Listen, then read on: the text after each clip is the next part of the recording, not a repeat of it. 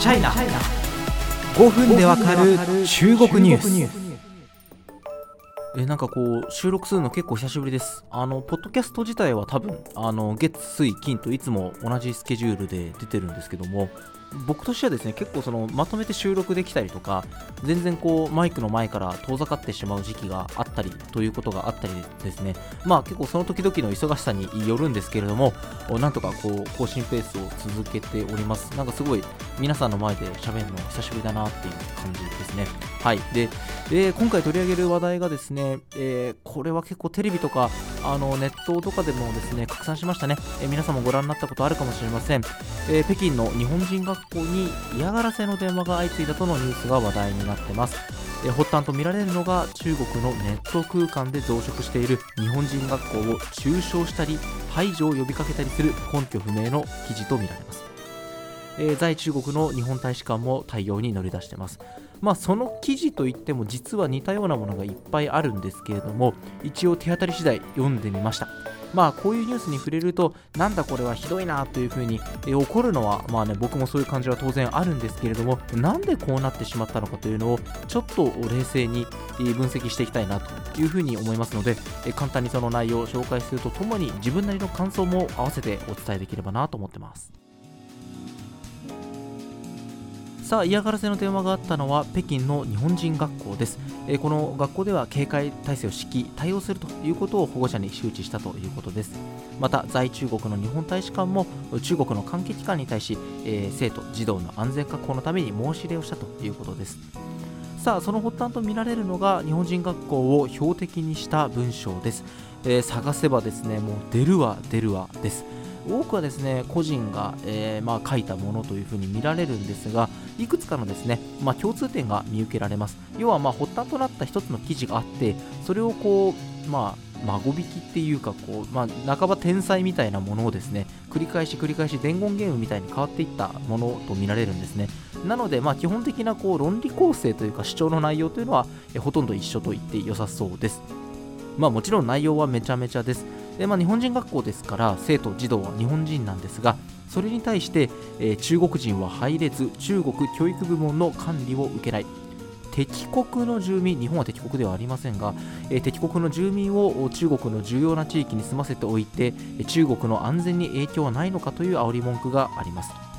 ね。あの、まあ、歴史問題等で対立することはあっても平和友好条約を結んでいる国の人に対してですね、えー、という、まあ、言いたいことはいろいろあるんですが、まあ、こういう主張にあまり正面から向き合ってもなかなか建設的ではないかなというふうに僕も思うんですが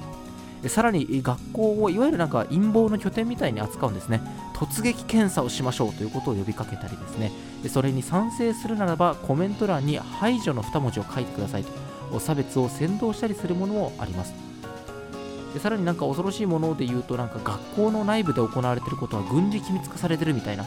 ことが書かれたりしていますね、えー、言うまでもありませんが、えー、中国では少数派となる外国人、まあ、日本人ですね。のお子さんが学ぶ場所です。そこに突撃するということ、まあ、実際にやるやらないは関係ないにしてもそういう脅しがあるだけでどれだけ恐ろしいことかというのは考えるまでもありません。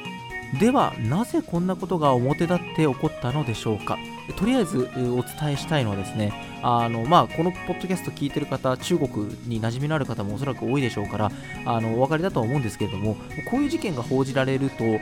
まるでこう印象としてじゃあ中国の人がみんな反日一色なのかみたいな印象を持たれがちですがそうではないですね。世界中どこでもいつの時代もですねデマとヘイトをセットで垂れ流す人は残念ながら存在するということです。えそして差別の標的に合うのは往々にして少数者であり弱者です、まあ、もちろん日本にもそういう人はいますし中国にもそういう人はいるということですその前提を踏まえて、えこれは中国の全体的なですね排外主義の高まりの一環ではないかと僕は注意深く観察するつもりです。えもちろんそれはこじつけかもしれません。え中国に元からいた極端な差別主義者が、え今回こういう、えー、ていうか、え、ま、ひどいアクションを起こしたということで終わりかもしれませんけれども一方で中国で外国の思想や人に攻撃的な風潮が高まっていることは専門家も指摘しています。その恒例がラジオで紹介した京都の風情町ですね。東北大連で進められていた京都の街並みを再現するプロジェクトなんですが開業からわずか1週間と持たずに、えーまあ、日本風京都風を前面に押し出した商店街が休業となりました。もちろん日本風を前面に押し出したプロジェクトなので当初からいわゆる反日運動リスクというのは懸念されていました。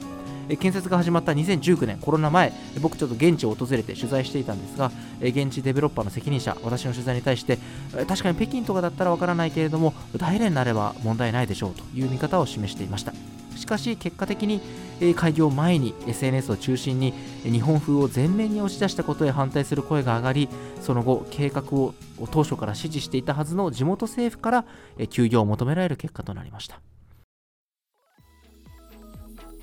まあその中国で排外主義が高まっている一環ではないかというところであのまあ予防線みたいなものを僕は張りましたけれども、まあ、そういう論調が高まっていることは一つ現象として注意しておく必要があると思うんですね。えー中国は、えーまあ、1840年ですね、まあ、アヘン戦争ですけれども海外にこう、まあ、ひどいことをされたと。しかし中国はもう強くなった、えこんなに立派になって発展した。その中国のことを海外は分かっておらず海外は自分たちの勝手な思想普遍的な価値観だと言って俺たちに押し付けてきやがると。いうような被害者意識にも似た、えーまあ心情というかね論調というかそういったものに対して俺たちは中国は強くなった。そして中国は自分たちで自分たちの理論を編み出してるんだ。海外はそれを分かっていないと。いうようなものが、えー一つ、まあ、中国共産党の公式な見方になりそれがメディアとして人々に伝わり、えーそれが一種の排外主義の高まりにつながってるんじゃないかというところは非常に、見ておく必要があるかなと思いますし僕もこういうニュースを扱うときにねやっぱりこう中国はやっぱり反日だから危ないみたいなだからねそれが言ってしまうと究極には縁を切れみたいな、えーなんだそれはみたいな話になってしまうんですけどもそういう感情的なものではなくて、えー少し一歩ね距離を置いて冷静にこの現象の背景にあるものはどういうものなのかというところに注視した報道を行っていきたいなと思う次第です。